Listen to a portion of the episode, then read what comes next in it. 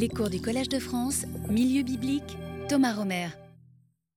Bonjour, mesdames, messieurs, chers amis, pour notre septième cours, euh, Naissance de la Bible, troisième saison déjà. Euh, Aujourd'hui, nous allons parler des livres de femmes, parce que bon, les femmes ne sont pas toujours très présentes dans la Bible, mais là, il y a quand même dans les écrits un certain nombre de livres où les femmes jouent euh, un rôle important. C'est notamment le cas ce qu'on appelle les mégilotes, les rouleaux. En fait, c'est tous des rouleaux, mais on a regroupé cinq rouleaux euh, que vous voyez sur l'écran en vert.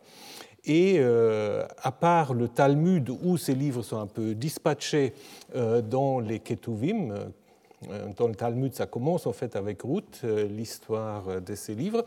Alors dans les autres arrangements, donc dans la tradition massorétique, dans l'ordre traditionnel des Bibles askenazes et dans la tradition rabbinique, ces livres en effet sont euh, regroupés. Euh, regroupés, donc, ce qui montre en effet qu'ils avaient été conçus ou considérés à un moment donné comme formant une certaine unité. Euh, donc dans les grands manuscrits massorétiques, mais déjà avant, dans ce qu'on appelle le Midrash Rabbah, donc le commentaire euh, d'abord des livres du Pentateuque, mais euh, dans ce Midrash Rabbah, une fois que le Pentateuque est commenté, on trouve donc les cinq Megillot, Cantique, Ruth, Esther, Lamentation et Coëlet. Donc ce qui montre déjà qu'à ce moment-là, on a considéré que ces livres sont liés d'une manière ou d'une autre et ce qui est intéressant, c'est que dans les Bibles juives imprimées dès le 15e, 16e siècle, on trouve ces cinq rouleaux directement après le Pentateuque. Donc même avant euh, les prophètes, on a les cinq Megillot, probablement à cause du fait que avec le Pentateuque, ces cinq livres, en fait, c'est les seuls livres qui sont lus entièrement lors euh, des euh, cultes synagogaux. Hein. donc, dans les prophètes et dans les autres écrits, on prend parfois des extraits pour accompagner telle ou telle lecture du Pentateuque, mais les cinq Megillot, ils sont lus euh, d'une manière euh, entière, puisque associés à un certain nombre donc, euh, de fêtes. Donc vous voyez qu'il y a deux types d'arrangements. Vous avez dans les Bibles askenazes et dans la tradition massorétique un arrangement où ça commence avec Ruth et ça se termine avec Esther. En fait, c'est les deux femmes qui encadrent en fait l'ensemble de, euh, de ces livres. Euh, ici, donc Ruth, Esther, et également dans la tradition massorétique, alors que dans la tradition rabbinique, ça commence avec le cantique et suivi de Ruth, euh, Lamentation, Colette, Esther, probablement à cause de l'utilisation donc liturgique où en effet le début de l'année religieuse commence avec euh, Pessah, avec la Pâque, et à ce moment-là, on lit euh, le Cantique des Cantiques. Ensuite, euh, Ruth, c'est Shavuot, c'est la fête de semaine ou Pentecôte. Les lamentations, le neuvième du mois Av, donc pour célébrer, ou disons pour commémorer la destruction du temple. Kohelet à Sukkot, donc le fête des huttes, et finalement Esther à Purim. Donc cet arrangement correspond en fait à l'utilisation liturgique durant l'année. Ce qui est moins, euh, ce qui est moins commenté aussi chez les rabbins, c'est le fait que tous ces cinq livres ont en fait des acteurs ou des actrices féminins. Ruth, bah, ça, il n'y a pas de, je pas besoin de vous expliquer. Le cantique, nous allons le voir, il y a des sortes de dialogues entre le bien-aimé et sa bien-aimée, et euh, la bien-aimée prend autant la parole que le bien-aimé, si ce n'est pas davantage. Coëlette, nous l'avons vu la semaine dernière, Coëlette, euh, évidemment, c'est un monsieur, mais euh, le mot est un participe féminin, hein, et on trouve quand même une fois, avec la racine Amar, donc au début du livre, on a Amar Coëlette, Coëlette dit, masculin, par contre, au milieu, vous avez Amra Coëlette. Madame Coëlette dit. Alors, est-ce que c'est un simple euh, simple erreur ou est-ce qu'on ne retrouvera pas encore une fois la même chose au 12-8 On a fait une autre séparation dans la tradition massorétique, Amar kohelet on pourra très bien aussi comprendre Amra kohelet. Donc il y a quand même là aussi quelque chose de féminin. Dans les lamentations, Jérusalem est identifiée à une fille abandonnée qui se plaint de son sort, et finalement, Esther, bah, de nouveau une femme qui est euh, donc euh, la héroïne de l'histoire. Donc, dans tous les livres, il y a en effet euh, le féminin qui présente. Donc, c'est en fait les cinq livres, on trouve des formes au féminin. On ne trouve pas dans beaucoup d'autres livres, mais là, c'est certainement pas un simple hasard. Et ça peut refléter, ça peut refléter deux choses. Ça peut refléter le fait que puisque Yahvé devient le seul Dieu, Yahvé reste quand même, même s'il est le seul Dieu transcendant, c'est quand même un Dieu qui reste masculin. Donc on donne quand même beaucoup de place aussi à des femmes. Euh, et deuxièmement, il y a peut-être aussi un changement du statut social des femmes à partir de l'époque perse. Euh, on peut le voir, je vous ai juste mis un exemple, on peut le voir dans cette histoire de l'héritage des femmes de Tselophéade, dans euh, les derniers chapitres du livre des Nombres. Donc, je ne vais pas vous lire toute l'histoire, mais si vous lisez, vous voyez qu'il y a cinq filles de Tsélophéade qui se présentent à Moïse en disant Voilà, notre père est mort, il n'y a pas de descendant mâle, euh, nous, nous voulons hériter des terres. Pourquoi le nom de notre père disparaîtrait du milieu de son clan? Parce qu'il n'a pas eu de fils Donne-nous donc une nahala, un héritage euh, parmi les frères de notre Père. Et Moïse est embêté parce qu'il n'y a pas de loi. Donc il faut qu'il consulte Yahvé.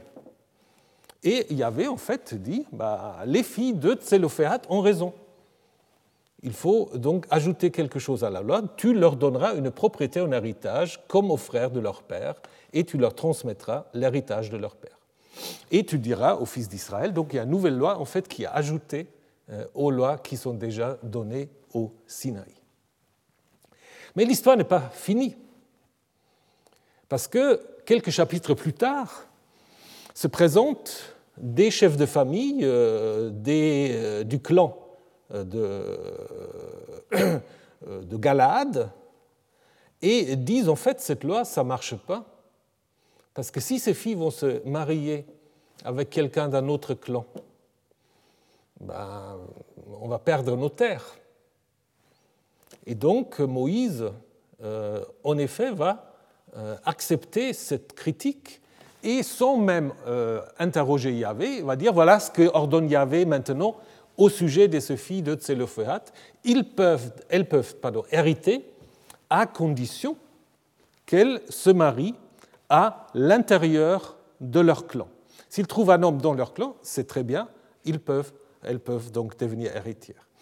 Donc on voit, alors c'est très intéressant euh, à plusieurs égards, parce qu'on voit comment on réécrit déjà à l'intérieur de Pentateuque la loi constamment. Hein. Donc ce n'est pas quelque chose de statique, euh, non déplaise à certains, la loi ne tombe pas du ciel, elle doit être adoptée chaque fois selon des nouvelles circonstances. Et on voit quand même que dans le livre des Nombres, qui est aussi le dernier livre, comme nous l'avons vu il y a quelques années, le dernier livre en fait ayant pris forme euh, dans le Pentateuque, il y a déjà cette réflexion sur un changement de statut des femmes, qu'on trouve d'ailleurs aussi euh, dans le livre de Job. À la fin du livre de Job, lorsque Job est réhabilité, retrouve ses fils et ses filles, on trouve aussi cette idée qu'il, euh, en fait, Job, leur père, donna une part d'héritage aux filles avec leurs frères. Hein. Et nous allons voir que dans le livre de Ruth, ces questions vont également euh, revenir. Donc, euh, je pense, on peut en effet considérer que ces textes qui mettent en avant des femmes reflètent d'une certaine manière aussi un changement de leur statut. Et après, il y a aussi toute cette histoire qui est très très difficile de savoir. Vous savez que dans le judaïsme actuel, on est juif si on descend d'une mère juive. Mais ça, ce n'est pas du tout euh, dans la Bible. Hein. Donc c'est aussi une réflexion sans doute sur la transmission de l'héritage via les femmes, etc., euh, qui peut-être commence à peu près à cette époque également. Alors, le livre de Ruth, je ne sais pas si vous le connaissez, Goethe avait dit c'est euh, la meilleure histoire de toute la Bible, donc il était très, très intéressé par, euh, par Ruth, mais il l'avait pris un peu comme une sorte de novelle un peu romantique autour de deux femmes. En fait, il y a beaucoup plus d'enjeux dans cette histoire, ce que Goethe avait dit. Alors c'est une histoire qui, en fait, raconte l'exil moabite d'une famille de Bethléem et le retour ensuite de euh, la, mère qui perd ses fils et son mari avec euh, sa bru euh, moabite, Ruth, qui ensuite va s'intégrer en Israël et elle va devenir l'ancêtre du roi David. Donc, selon le livre de Ruth, le roi David a en effet une aïeule moabite, ce qui n'a pas dû plaire à tout le monde. Donc, l'histoire commence avec le départ d'une famille de Bethléem pour cause de famine, et on voit tout de suite que nous avons affaire à une histoire. Donc il ne faut pas chercher d'historicité là derrière. Si vous regardez les noms des acteurs, vous comprenez tout de suite. Le mari s'appelle Elimelech, mon Dieu est roi, mais il agit un peu contre cette idée parce qu'il quitte son Dieu en quittant euh, son pays. Hein. Les deux fils, bah, Marlon et Kilion, peut traduire par faiblesse et extinction, bah, le, destinataire du récit, il, comprend tout de suite qu'ils ne sont pas là pour, euh, pour rester. Hein.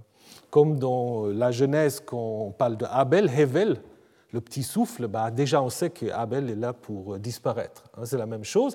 Noémie, par contre, c'est la gracieuse qui en plus va ensuite euh, changer son nom. Donc les trois hommes meurent rapidement et donc Noémie se retrouve avec ses deux belles-filles, euh, Orpa et Ruth, et euh, elle leur conseille de rentrer chez elle. Euh, Orpa, en fait, finalement, suit le conseil. Son nom, d'ailleurs, signifie quelque chose comme on tourne le dos ou le dos tourné, hein, alors que Ruth, peut-être l'amie ou la reconforter, va accompagner sa belle-mère dans son pays avec euh, cette expression qui est souvent citée, où tu iras, j'irai, où tu passeras la nuit, je la passerai, ton peuple sera mon peuple et ton Dieu sera mon Dieu. Donc l'idée encore que chaque pays a son Dieu, et donc Ruth est tout à fait euh, d'accord de euh, se mettre sous la protection de ce, Dieu. Donc ils reviennent à Bethléem, où, chapitre 2, ils vont rencontrer un, un parent de Noémie, Bos, de nouveau un nom en euh, lui et la force, hein, donc euh, quand même un propriétaire des terres euh, très, très puissant, qui en fait va donc permettre à Ruth glaner ses champs et même plus. Et donc Noémie trouve que là, c'est l'occasion qu'il ne faut pas louper. Donc elle conseille, chapitre 3, à sa belle-fille d'aller rendre une visite nocturne à Bose. Donc euh, là aussi, euh, bon, c'est un peu, euh, comment dire, elle force un peu le destin puisqu'il se couche à ses pieds. Bon, on ne va pas aller dans les euphémismes, mais les pieds, donc souvent, vous le savez, dans le Proche-Orient ancien, surtout dans la Bible, c'est aussi un euphémisme pour les organes sexuels de l'homme. Donc toujours est-il que Boas, à la suite, est d'accord pour épouser Ruth, mais il y a un problème. Il y a un racheteur, un parent plus proche de Noémie, qui a le droit de racheter la terre, mais aussi, donc du coup, doit se soumettre au lévira, c'est-à-dire d'épouser Ruth s'il veut racheter les terres de Elimelech et de Noémie. Donc, on arrive au chapitre 4, où il y a une sorte de tribunal à la porte de la ville, où le fameux racheteur qui reste anonyme. Hein, il a un nom, mais qu'on peut traduire par un tel ou un quelconque, donc il ne pas vraiment un nom. Donc il renonce en fait, et donc euh, Bose peut euh, épouser euh, Ruth, et donc finalement Ruth va devenir enceinte et enfanter un fils du nom de Oved, le serviteur, et qui va être en effet un des ancêtres du roi David.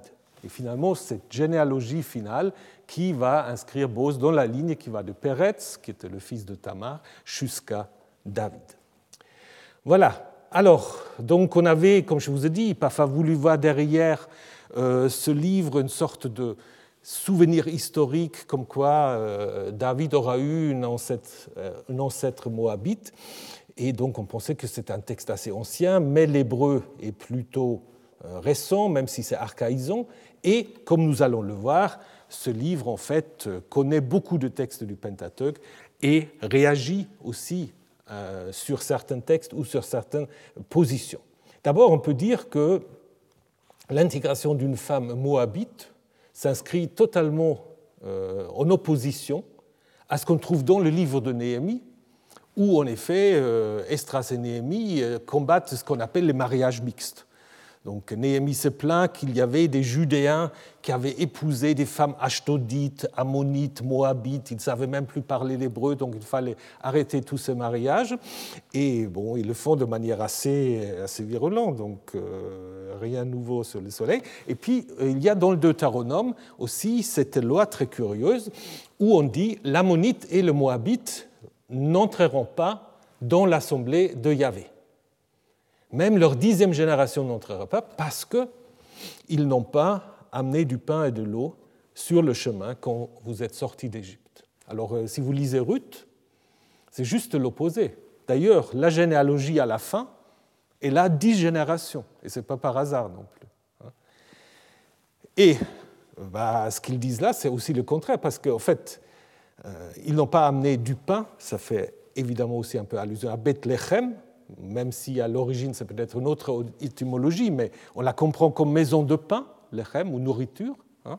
Et évidemment, Moab apparaît justement dans l'histoire de Ruth comme une terre d'exil où on trouve justement du pain et de l'eau, euh, donc tout le contraire de ce qui est dit en Deutéronome 23. Donc on peut en effet dire que l'auteur de Ruth prend un peu position contre cette idée de ségrégation qui apparemment était très à la mode euh, à l'époque où on écrivait Deutéronome 23, Néhémie 13, peut-être à l'époque perse, avec le retour d'une partie de la, de la Gola, pour dire en effet, bah, des Moabites euh, sont même dans la généalogie de David, le Messie pour certains. Alors ensuite, on a cette idée assez curieuse dont nous avons déjà un peu parlé. Noémie aurait donc vendu un champ qui appartenait à son mari. La parcelle de champ qui était à Elimelech, notre frère, Noémie l'a vendue, celle qui est revenue des champs de Moab. Donc c'est une remarque assez inattendue, parce qu'avant, on n'avait jamais entendu parler que Noémie avait vendu un champ euh, qu'elle aurait hérité de son mari. Mais je pense que cette construction, en fait, ce n'est pas nécessairement un ajout après. Elle est nécessaire, en fait, pour l'histoire, puisque Bose doit accomplir la loi du rachat, euh, comme le stipule le Lévitique, chapitre 25. Si ton frère devient pauvre et doit vendre une portion de sa propriété, son racheteur pourra venir reprendre ce que son frère a vendu. Donc vous devez vous endetter, vous vendez des terres, après quelqu'un de votre famille peut le racheter. Donc on aura pu imaginer que logiquement c'était Elimelech en partant à Moab qu'il a vendu ses terres, mais c'est jamais dit. Et donc le fait que Noémie apparaisse ici comme possédant et comme vendant des terres s'explique beaucoup mieux, de nouveau, dans ce que nous avons vu au nombre 27, euh, par l'idée que les femmes peuvent aussi hériter. Donc apparemment, en revenant, euh, l'idée de, de, cet auteur, c'est qu'elle avait cette terre encore de Elimelech qu'elle a dû vendre pour subvenir à ses besoins et aux besoins de sa belle-fille. Donc tout cela montre en effet que euh, le livre a vu le jour sans doute au plus tôt à l'époque, euh, à l'époque perse. Reste la question, la question de la généalogie finale, où vous avez euh, d'abord une fin sans généalogie, où vous avez seulement Noémie prit l'enfant, et donc euh, là, intéressant aussi, ce n'est pas le boss qui disparaît à la circulation, c'est les femmes les voisines qui donnent le nom au fils. Hein. Les voisines lui donneraient le nom en disant un fils est né à Noémie, et elle appellerait du nom de Obed, c'est le père de Jessé, père de David. Donc on aura pu imaginer que l'histoire se termine par là, mais après on a encore une longue histoire des ancêtres de David qui commencent avec Voici les Toledot et les Toledot, la généalogie, les engendrements de Peretz, euh, donc dix membres de Peretz à David. Donc parfois on a dit cette liste a été ajoutée après coup, euh, parce qu'on a déjà appris que Obed est euh, l'ancêtre de David. Hein. C'est que des hommes dans cette liste, les femmes sont absentes, donc on aurait relu euh, le livre d'une manière un peu plus machiste. Ça, c'est une possibilité. Mais en même temps, le début de la ligne qui commence avec Peretz, elle est déjà préparée dans le livre parce que on va donc on va bénir Noémie en disant que euh, fait, ou disons plutôt euh, ici Ruth, que Yahvé rende la femme qui entre dans ta maison comme Rachel et Léa, qui ont bâti la maison d'Israël, et qu'ainsi par la descendance que Yahvé te donnera de cette jeune femme, donc ça c'est dit à Noémie, ta maison soit comme la maison de Péretz que Tamar a enfanté à Judas. Pourquoi ici on mentionne Tamar? C'est une histoire assez curieuse que vous pouvez relire en Genèse 38, où en fait Tamar, la belle-fille de Judas, euh, n'a pas de descendance pour toutes sortes de raisons. Euh, Judas traîne un peu les pieds pour lui trouver un autre mari, donc elle se déguise en prostituée, va coucher avec son euh, son beau-père et Peretz va sortir de cette union. Alors peut-être déjà l'auteur de Ruth pense que euh, Tamar était une étrangère comme Ruth, parce que dans la tradition rabbinique, euh, Tamar devient une cananéenne. Si vous lisez seulement le texte de Genèse 38, euh, vous ne le savez pas. Hein. Mais donc je pense qu'on peut tout à fait imaginer que cette généalogie est voulue et renforce d'ailleurs cette allusion à la Genèse avec et les Toldot, qui est en effet une expression qu'on trouve surtout dans le livre de la Genèse. Irmtraut Fischer, professeur euh, à Graz, en Autriche, a écrit un magnifique commentaire sur Ruth. Il dit Le livre est écrit par une femme, ça c'est sûr. Alors, pourquoi pas? Seulement, nous n'avons pas beaucoup d'indications qu'au 4e, 3e siècle, on a des femmes scribes, écrivains. C'est peut-être un tout petit peu anachronique, mais toutefois, euh, il est clair que les femmes sont très présentes. Euh, je vous ai déjà donné des exemples. Les trois hommes meurent, trois femmes qui vont rester. Euh, le couple Noémie-Ruth va en effet tout arranger pour que Ruth puisse se marier à Bose. Et comme on vient de le voir, après le mariage, c'est euh, un cœur de femme qui donne en effet le nom à Oved. Donc c'est clair que ça reste quand même la dominance des actrices femmes est claire. Est-ce qu'il faut aller jusqu'à dire c'est une femme qui a écrit l'histoire? C'est un peu difficile. Hein. Euh, on n'a pas vraiment d'autres attestations. Qu'il y a des éléments midrashiques, ça c'est assez clair.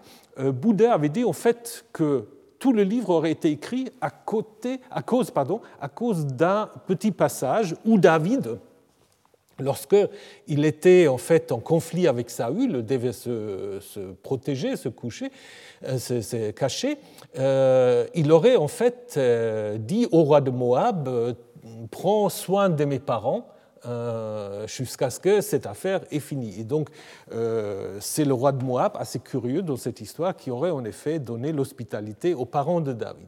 Donc, Bouddha dit, en fait, toute cette histoire de Ruth, elle veut simplement expliquer pourquoi euh, David va voir le roi de Moab. Explication, bah, parce qu'il y a des liens de parenté entre Moab et la ligne de David. Bon, c'est peut-être un peu trop forcé, mais il n'est pas impossible qu'un texte comme celui-là du euh, premier livre de Samuel a euh, été un peu à l'arrière-fond de la composition du livre euh, pour justement expliquer que David a une aïeule moabite, mais il y a d'autres liens avec des textes bibliques, midrashiques d'une certaine manière. On pourrait en effet considérer Ruth et Noémie comme un peu des Abraham et des Job au féminin. Alors, euh, pourquoi? Bon, Déjà, il y a de nombreuses allusions à l'histoire des patriarches. Euh, vous vous souvenez, quand on va partir de son pays pour cause de famine, le premier qui le fait, c'est euh, Abraham. Ensuite, Isaac fait la même chose. Et après, la famille de Jacob avec Joseph en Égypte fait encore une fois la même chose. Mais nous avons vu également le terme de Toledot, voici les engendrements. C'est quelque chose qui presque limité à la Genèse, une seule fois dans le livre des Nombres et dans le livre du Ruth. D'ailleurs, avec ça, ça fait 12 Toledot, donc il y a peut-être là aussi encore des spéculations. On a vu la mention de Rachel de Léa, mais euh, il y a des choses plus proches encore entre Ruth et Abraham. C'est le départ de Ruth de sa parenté. Donc, euh, comment tu, donc c'est Bose qui parle à Ruth, comment tu as abandonné ton père et ta mère et le pays de ta parenté pour aller vers un peuple que tu ne connaissais pas? Et c'est exactement ce qui est demandé à Abraham au début de son histoire. Hein. Pars de ton pays, de ta parenté, vers le pays de ton père, la maison de ton père, vers le pays que je te ferai voir. Donc Ruth, en fait, euh, accomplit d'une certaine manière aussi le programme que Dieu pose à Abraham. Il y a des liens clairs entre Noémie et Job. Euh, c'est donc Noémie, c'est une sorte de Job au, féminin. Les deux perdent leurs enfants. Ils vont le retrouver. Disons, il ne va pas retrouver les mêmes enfants, mais ils vont retrouver une descendance à la fin. Hein. et les deux appellent en fait Dieu Shaddai, euh, ce qui n'est pas très très fréquent dans les récits bibliques. Et on trouve pour les deux aussi la racine Mara, amer. Ruth va changer son nom en Mara, l'amer. Shaddai m'a rendu amer à l'extrême. Et Job va dire à deux reprises Je parlerai ou je me plaindrai dans mon amertume, dans l'amertume de ma vie. Donc euh, il y a peut-être en effet une sorte d'influence de ce personnage dans la construction de euh, Ruth et Naomi. Et, nous l'avons vu tout à l'heure avec les nombres, l'auteur de Ruth, c'est aussi un interprète de la Torah. D'abord, il va annuler simplement la loi sur l'exclusion des Moabites et des Ammonites. Ça, nous l'avons déjà vu. Il va interpréter la loi du glanage. Donc il y a cette loi, en effet, qui dit que, surtout euh, dans le Deutéronome, on a aussi des parallèles en Exode lévitique, donc si tu fais la moisson dans ton champ, tu ne reviendras pas prendre les épis, ce sera pour l'émigré, l'orphelin et la veuve. Donc la loi est en effet euh, à l'arrière-fond de ce que fait Ruth, mais Bose va beaucoup plus loin en disant il ne faut pas seulement laisser les épis qu'on a oubliés, il faut en laisser exprès pour qu'elle euh, puisse glaner bien plus que les quelques épis oubliés. Donc vous ne lui ferez pas d'affront, même parmi les javels, elle glanera, vous tirerez même pour elle des épis hors des brassées et vous le laissez euh, pour elle. Donc en fait, il, interprète cette loi de manière très, très généreuse. Et finalement, sorte d'interprétation assez intéressante entre deux lois qui, dans le Pentateuque, ne sont pas du tout liées, mais que l'auteur de Ruth va combiner. La loi du rachat, euh, je vous ai déjà dit, dans le Lévitique, si un homme doit se vendre lui-même ou vendre ses terres, euh, un parent proche peut racheter. C'est le Goël, c'est lui qui rachète. Hein. Et normalement, ça n'a rien à voir. La loi, ce qu'on appelle du Lévira, euh, à savoir si un homme meurt sans descendance, son frère est censé épouser la veuve pour donner à cette veuve une descendance, qui sera la descendance du frère défunt. Et la loi est en effet euh, présentée. Euh, Ce n'est pas une obligation, le frère peut refuser. Alors il y a un rituel, la femme crache sur lui euh, et lui retire sa sandale. Alors, si vous regardez ce qui se passe dans le livre de Ruth, il y a une combinaison des deux choses. Parce que, en fait, il applique la loi du rachat au mariage que Bose souhaite conclure avec Ruth normalement, dans, le Pentateuque, ce n'est pas du tout prévu ces deux choses. Hein. Donc, euh, en Deutéronome, on dit s'il n'a pas envie d'épouser sa belle-sœur, en Ruth, euh, Bose dit s'il n'a pas envie de racheter. Donc, on retrouve la même chose il n'a pas envie, donc qu'est-ce qu'il faut faire? Et donc, il réinterprète aussi euh, le Lévira, parce que normalement, c'est le frère mais le premier époux de Ruth, bah, il avait un frère, mais qui est mort également, donc il n'avait plus de frère vivant. Donc du coup, le Lévira est en fait élargi aux parents proches, aux racheteurs. Et donc euh, vous avez une réorganisation très intéressante de deux lois qui sont à l'origine très différentes l'une de l'autre. Et on modifie encore un peu le rituel, le crachat n'est plus mentionné, c'est pas très c'est pas très correct. Donc, et l'enlèvement de la sandale est maintenant fait par le racheteur lui-même, donc ce n'est pas la femme qui intervient. Et donc, du coup, on va réinterpréter tout ça. L'enlèvement de sandales, on va dire, ainsi en était-il autrefois en Israël, à propos du rachat et à propos de toutes sortes d'échanges. Donc, voyez comment cet auteur prend des libertés avec les lois de la Torah du Pentateuque. Certains, il dit, ils ne sont pas valables, comme l'exclusion des Moabites. D'autres, dit, il faut les interpréter de manière bien plus généreuse. Et pour le troisième, on peut même les combiner, on peut les réorienter et on peut mettre ensemble deux lois qui à l'origine n'ont rien à voir l'une avec l'autre. Donc vous voyez la grande liberté de nouveau par rapport à la Torah. Donc on peut dire que l'auteur de Ruth, c'est un des premiers interprètes euh, de la Torah, avec une idée quand même que la Torah va en fait tourner autour de la chesed. Ça, c'est un terme clé dans le livre de Ruth. Chesed, la loyauté, la bonté, qui en fait va euh, à la fois euh, être dit de la part de, Dieu, bien sûr, mais aussi du comportement de Ruth vis-à-vis de sa belle-mère et de Boz vis-à-vis de Ruth. Donc c'est une sorte de lien que l'auteur postule entre le chesed divin et la chesed des êtres humains. Donc c'est une sorte de éthisisation finalement des rituels et des lois en disant ce qui est important, c'est pas tellement agir selon la lettre, c'est agir selon la recette. Et c'est ce qui, en effet, on observe dans le livre de Ruth. Alors, une dernière chose sur Ruth, c'est très intéressant encore. Euh, vous savez que dans les Bibles grecques et donc euh, les Bibles chrétiens, Ruth ne se trouve pas dans les écrits, dans les Ketuvim. Ruth se trouve en fait entre le livre des juges et le livre de Samuel.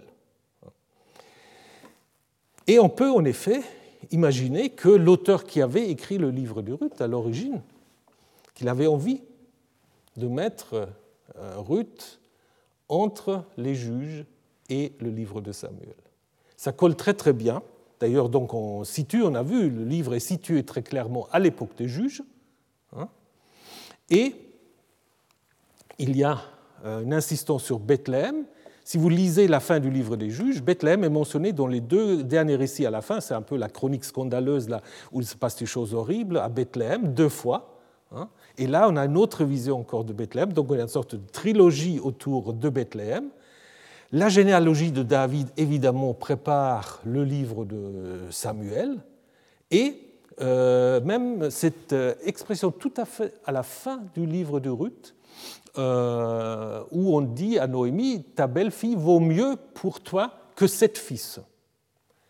Et si vous passez au premier chapitre, donc juste après, premier chapitre Samuel, il y a cette histoire de Anne qui va enfanter finalement Samuel, mais qui est stérile, et son mari Elkanah la console en disant Tu, moi, est-ce que ne je vaux pas mieux pour toi que dix fils? Donc la même expression hein, qui est à quelques versets d'écart.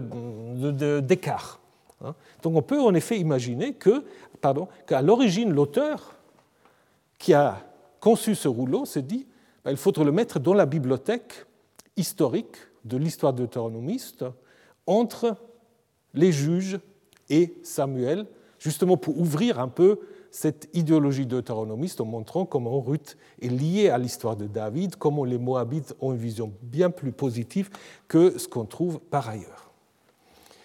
Et probablement, on n'a pas accepté cette idée, donc on a classé Ruth dans euh, les Ketuvim. Et lors de ce déplacement, on a aussi essayé de relier Ruth au livre précédent, parce que dans la plupart des, euh, des arrangements, Ruth suit le livre des Proverbes. Et si vous vous souvenez ce qu'on avait vu des Proverbes, on avait vu qu'à la fin des Proverbes, il y a une sorte de poème très curieux sur la femme de valeur. Et ces poèmes ont beaucoup de liens aussi avec Ruth. Par exemple, une femme de valeur, Eshetraïl, qui la trouvera Et Bose dit à Ruth, on sait que tu es une femme de valeur. Et ça se trouve très très rarement, euh, cette expression, dans toute la Bible. Dans la porte de tout mon peuple, et c'est de nouveau en Proverbe 31, son mari est connu dans les portes. Hein. Donc on retrouve Shahar aussi, comme à la fin de Ruth. Un enseignement de Chesed est sur ses lèvres, dit Proverbe 31 sur la femme de valeur, et de Ruth, justement, va dire qu'elle a montré sa Chesed de façon très heureuse. Donc on peut euh, presque spéculer un peu qu'on a euh, fixé ou retravaillé ce poème sur la femme de valeur pour avoir une sorte de lien canonique entre les proverbes et le livre de Ruth. Et son intégration dans le Ketubim a ensuite évidemment permis à Ruth euh, d'avoir une carrière liturgique, puisque on a pris euh, la moisson qui est au centre un peu du, récit pour accompagner euh, la fête de la moisson, donc Shavuot. Alors, passons à Esther. Esther, c'est le seul livre qui n'est pas attesté clairement à Qumran et qui existe en trois versants assez différents. Dieu n'intervient pas directement dans l'histoire, donc euh, très rapidement, c'est un livre euh, qui joue euh, à la cour du roi perse, euh, où arrive une jeune judéenne du nom de Esther, parce que le roi est mécontent de sa femme, il veut exhiber sa femme, euh, et elle en a marre, il dit va te voir, te faire voir, et puis euh, le roi dit ah si c'est comme ça, tu es répudié, et il cherche une autre femme. Donc on va trouver la belle Esther, qui est en fait adoptée par Mardoché, qui est lui-même un haut fonctionnaire à la cour du roi à Suse. Euh, le roi ignore l'ethnie d'Esther, mais elle arrive à la cour et puis elle est intronisée lors d'un banquet. Euh, je mis le banquet en rouge parce que toute l'histoire, c'est une histoire de banquet. Tout le temps, il y a des banquets. Et ensuite, euh, dans le récit principal, un ennemi va en effet se lever contre Mardoché, un dénommé Haman, qui est de la ligne du roi Agag, mentionné dans le livre de Samuel comme un ennemi de Saül. Hein. et en fait, euh, il obtient du roi euh, que euh, n'importe qui doit se prosterner devant lui. Évidemment, Mardoché refuse. Mardoché refuse et Haman, en colère, obtient du roi l'extermination de tous les juifs du royaume. C'est déjà un peu curieux que pour ça, on va exterminer tous les juifs. Donc la date est fixée. Mardoché, maintenant, persuade Esther d'intervenir auprès du roi euh, pour éviter ce drame.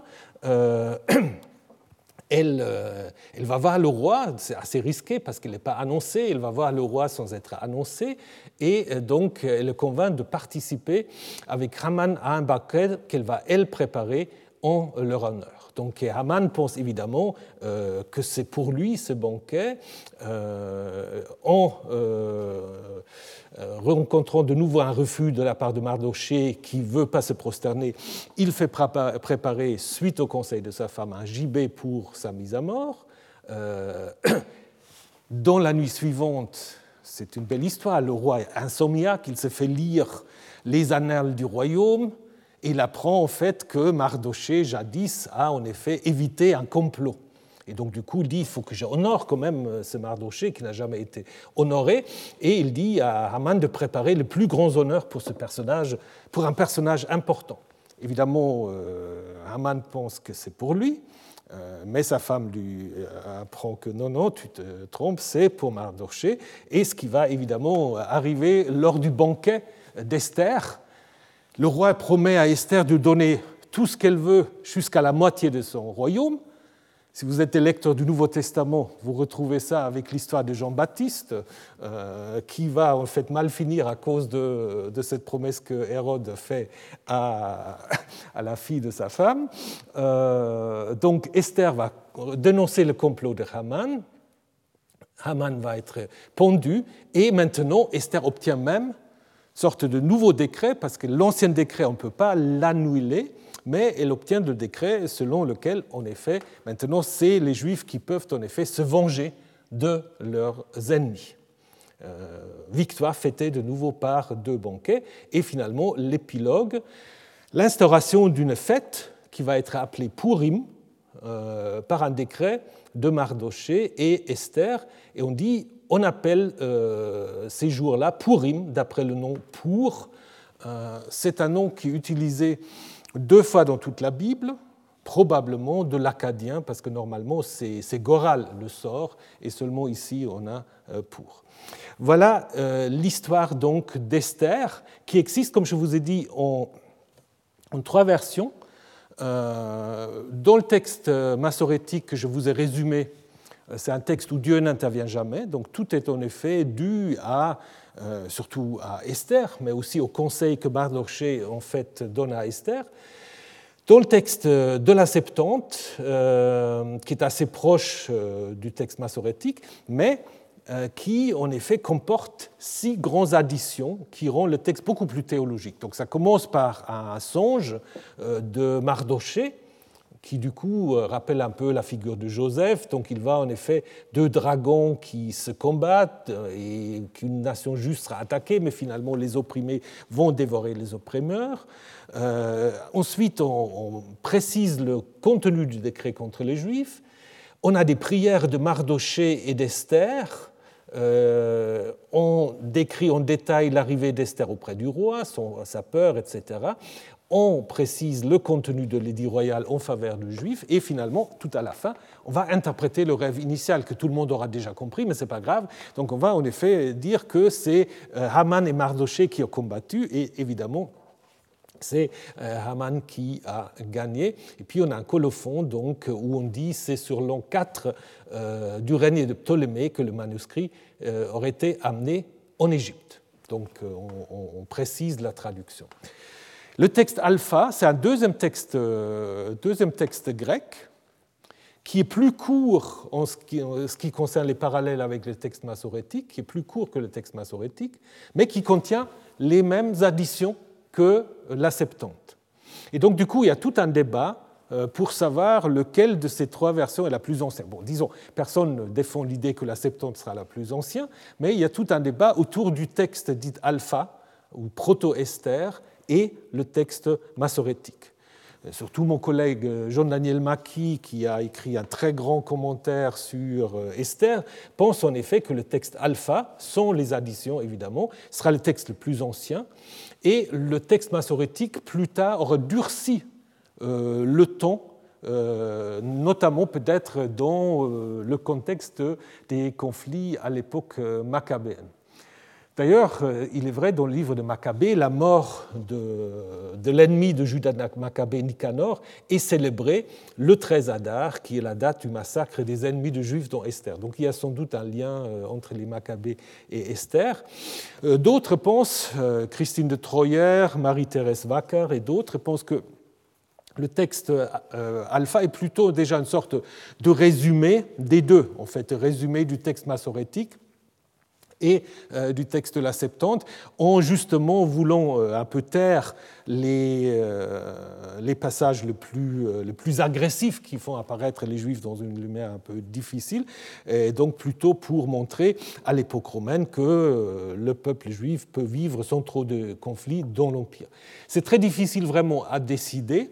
Hein, si on part de l'idée qu'un texte plus bref et plus ancien, on, devrait en effet aller plutôt vers le texte alpha, mais en même temps, on peut aussi imaginer que le texte alpha, comme le dit euh, Christine de Troya, est une sorte de, résumé des deux traditions textuelles qui existaient euh, déjà. Et contrairement à mon collègue et ami Jean-Daniel Mackie, je vais plutôt dans cette direction-là. Mais bon, ce n'est pas très, très important.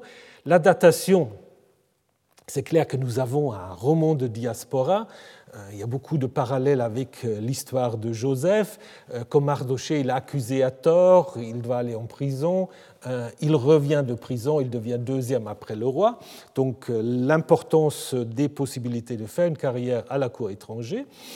Il y a aussi déjà une certaine distance par rapport à la mythologie mésopotamienne parce que euh, Mardoché et Esther, c'est clairement Marduk et Ishtar, donc, qui apparaissent ici sous euh, forme humaine. Et euh, donc, même si le texte se situe sous les Perses, il est plus probable, et là je suis très volontiers aussi Jean-Daniel Mackie, de dire que c'est plutôt à l'époque hellénistique que ce texte a été écrit, une manière en fait, ou plutôt reflétant plus les fantasmes euh, les fantasmes des Grecs sur le Perse que euh, ce que nous savons des Perses. Il y a aussi quelques, euh, quelques différences par rapport à ce que nous savons donc des Perses. Alors Xerxès, il avait certes une femme, mais qui s'appelle pas Vashti comme dans l'histoire d'Esther, mais Amestris. Et le fait qu'on va épouser une petite juive dont on ne sait pas très bien d'où elle vient, ce n'est pas non plus tout à fait logique, euh, semble-t-il, si on suit Hérodote, que les épouses des rois devaient venir des sept grandes filles aristocrates donc, euh, de l'Empire aussi les insistants sur les banquets, etc. Donc tout ça, je pense, euh, on est plutôt à, à l'époque hellénistique. On peut se poser la question si le récit originel a toujours contenu cette installation de la fête du Purim, qui probablement est liée euh, à ce terme acadien pourou de sort, le par, mais qu'est-ce qu'elle était vraiment euh, exactement euh, En deux Maccabées, cette fête est appelée le jour de Mardoché. Certains postulent un lien avec une fête zoroastrienne, mais qui nous est connue que par Hérodote, euh, ce qu'on appelle parfois le massacre des mages.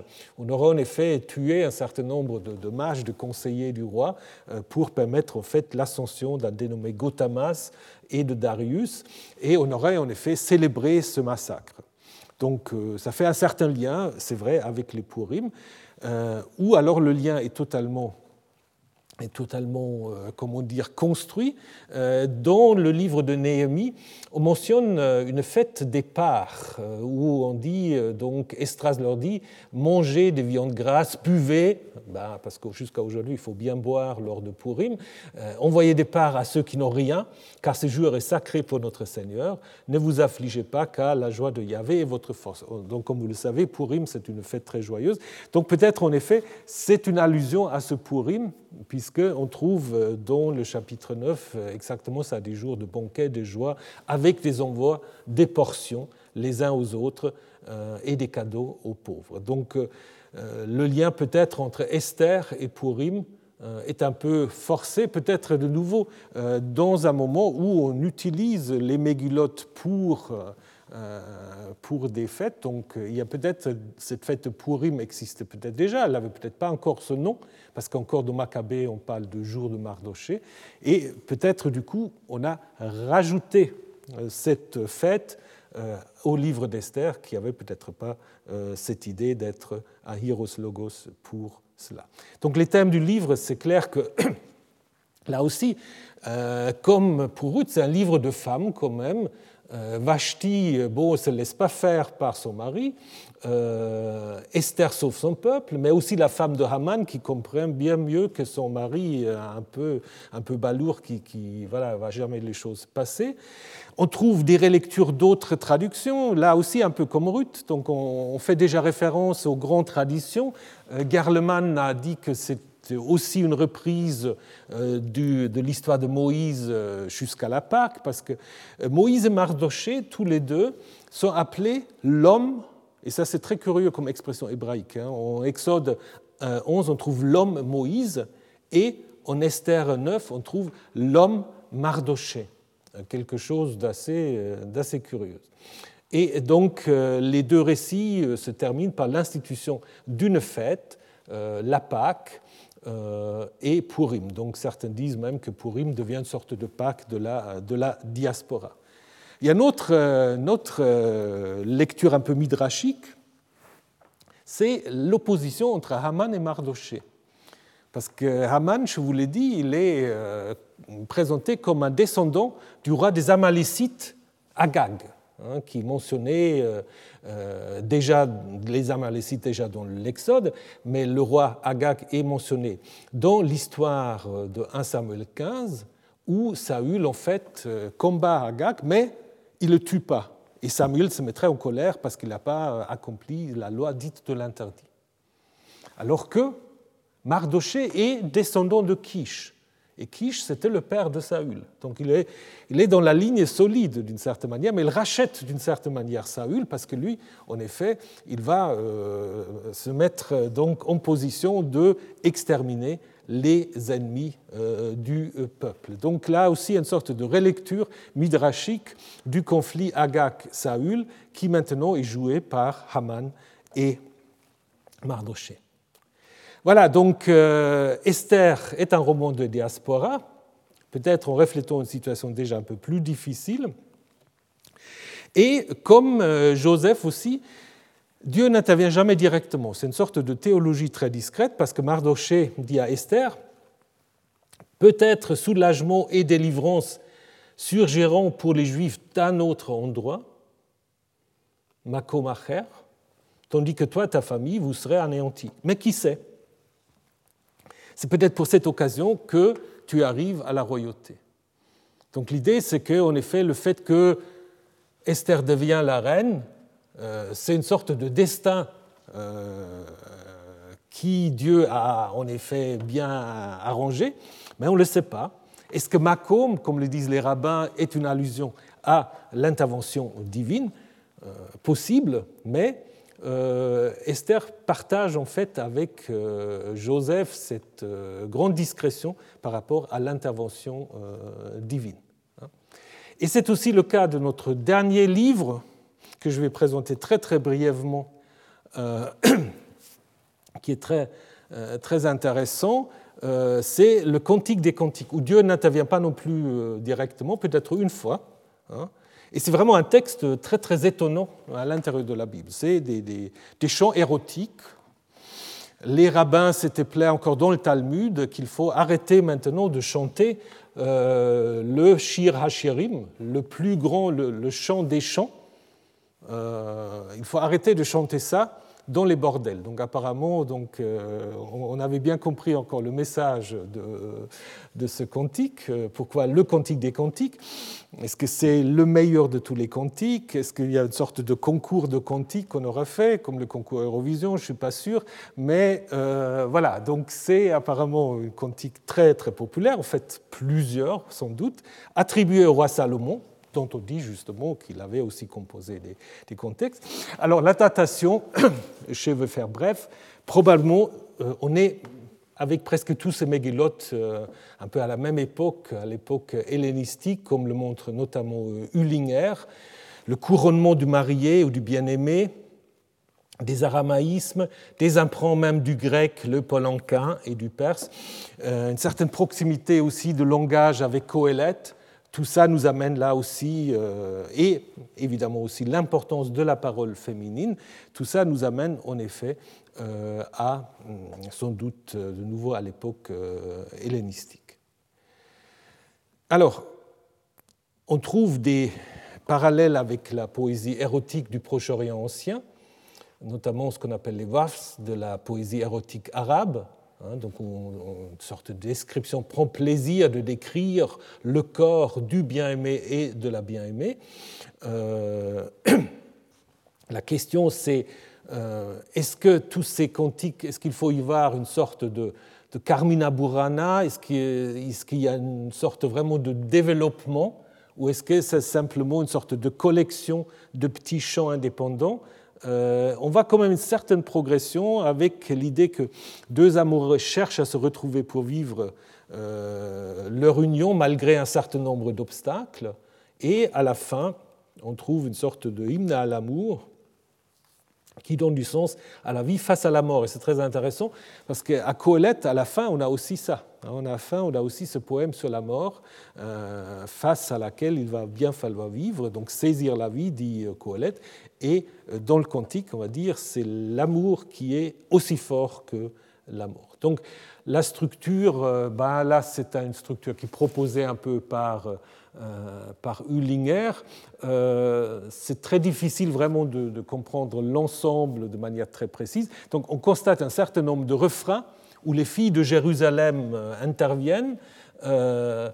On voit euh, des, passages qui se correspondent, notamment cette rencontre nocturne entre la fille et son amant. Il y a quelques allusions euh, au, roi Salomon, mais on ne sait jamais très bien si la fille veut échapper à ce roi, si elle est dans le harem, tout ça c'est un peu compliqué. Et on a surtout ces exaltations amoureuses qui en fait structurent l'ensemble euh, du du cantique. Donc, il y a tout un débat, évidemment, comme il faut comprendre ce cantique. Est-ce que il faut en faire une lecture allégorique? Ça, c'était tout de suite l'option du judaïsme. Euh, qui a dit, mais enfin, là derrière, pour, je pense, légitimer l'entrée de ce texte dans le canon, il fallait dire, en fait, euh, oui, euh, évidemment, il faut comprendre ça comme l'amour de Dieu pour son peuple, hein, et c'est pour cela aussi on le lit à, la Pâque, puisque le passage Voici mon bien-aimé, voici qu'il arrive bondissant au-dessus des montagnes, c'est l'arrivée de Dieu qui vient pour sauver son peuple. Donc euh, ce sera l'allusion à la nuit pascale euh, qui a en effet euh, légitimé l'entrée peut-être de Coëlette dans le canon. le christianisme a repris en effet la même idée en disant que c'est l'amour du Christ pour son Église, ou parfois l'amour du Christ pour Marie. les réformateurs se sont beaucoup disputés donc euh, sur cette question. Donc euh, Castellon provoqua en fait lire de Calvin en affirmant avec raison peut-être qu'il faut lire le cantique comme une collection de poèmes érotiques et pas euh, autre chose.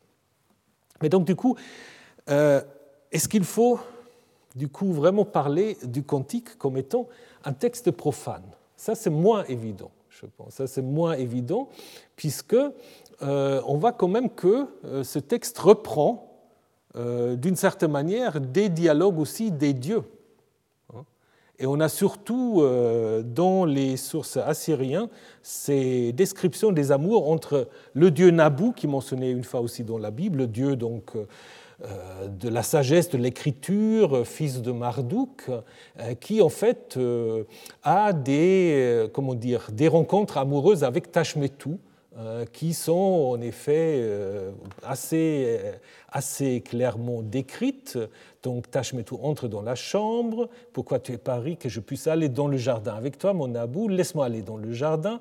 Donc tout cela en fait euh, est écrit en dialogue, il y a aussi un chœur apparemment qui intervient, et ça fait sans doute allusion en fait à un rituel autour de l'union entre Nabu et Tashmetu. Donc on a plusieurs euh, lettres qui décrivent ce rituel où euh, on, je pense on porte la statue de Dieu, de la déesse, dans la chambre à coucher. Il y a une procession, euh, l'entrée dans le jardin.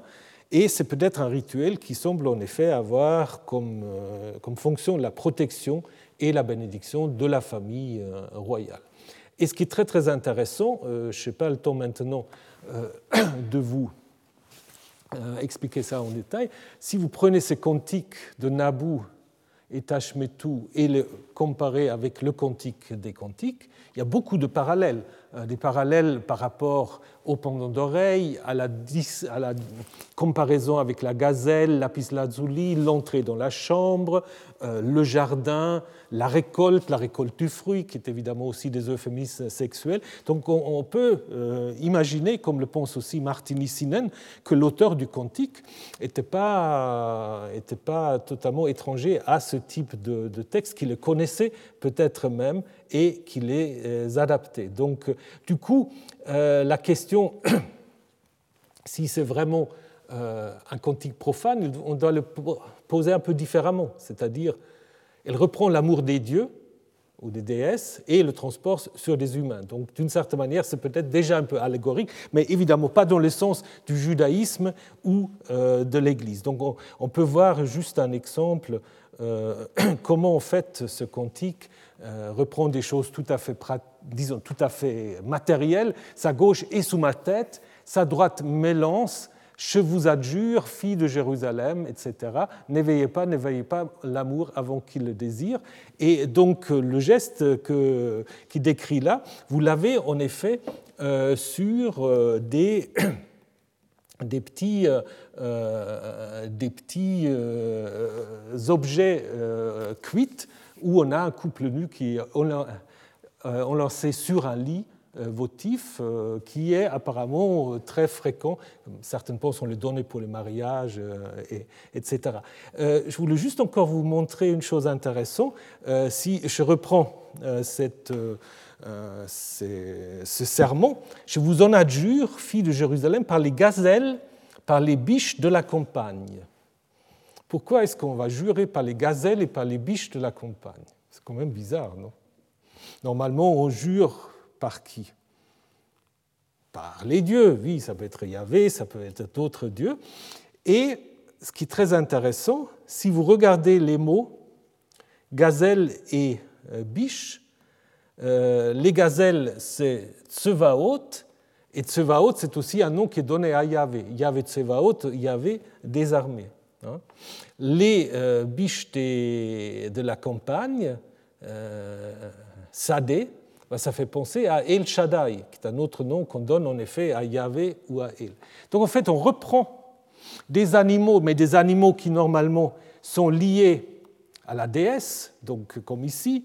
Euh, vous avez donc là euh, une amulette ougarite et un sceau euh, du 8e siècle de Juda. On va à une sorte de déesse accompagnée par des caprins, hein, par des gazelles, des biches, etc. Donc on reprend cela, en effet, et on fait d'une certaine manière allusion à Yahvé. Donc c'est aussi une manière, en effet, de se dire que la, disparition de la déesse laisse la place ouverte à d'autres interprétations et à des jeux, en fait, avec Yahvé. Finalement, une dernière chose peut-être, ce cantique fait aussi une sorte de relecture de l'histoire de la Genèse, d'Adam et Ève. Est-ce que vous connaissez l'histoire du jardin euh, où, en effet, euh, à la fin, Dieu dit à la femme, vers ton homme sera ton désir et lui, il te dominera. Ce mot désir est très rare, on le trouve trois fois dans toute la Bible, et à la fin, on le trouve dans le Cantique, où c'est la femme qui parle et qui dit Je suis à mon bien-aimé, et vers moi est son désir. Donc là, il y a une sorte d'équilibre, parce que là, c'était le désir de la femme vis-à-vis du mari dans la Genèse, et là, c'est le désir du bien-aimé vis-à-vis de la femme. Donc, du coup, finalement, euh, les choses sont d'une certaine manière équilibrées, donc de nouveau liées un peu à cette insistance sur euh, la place de la femme. Et euh, comme je disais déjà, l'importance de l'épilogue où euh, on parle de la mort et on va dire que l'amour est fort comme la mort. Donc on ne va pas dire que l'amour va dépasser la mort, mais il est fort comme euh, la mort, hein, avec euh, donc cette idée des grands eaux ne peuvent éteindre l'amour, des fleuves ne sauraient le subjurer. Quand un homme donnera tous ses biens de sa maison pour obtenir l'amour, il n'obtiendra que du mépris. Donc on dit l'amour, l'amour est très très fort, mais il ne peut pas encore vaincre euh, la, la, mort. Donc en fait, il y a des textes comme Ésaïe 25 qui vont dire que Yahvé va anéantir la mort pour toujours, mais en attendant, c'est l'amour qui fait en fait tenir face à la mort. C'est ça en fait l'idée du cantique. Donc le cantique prend la poésie amoureuse du Proche-Orient ancien les divinités n'apparaissent plus directement mais par euh, allusion.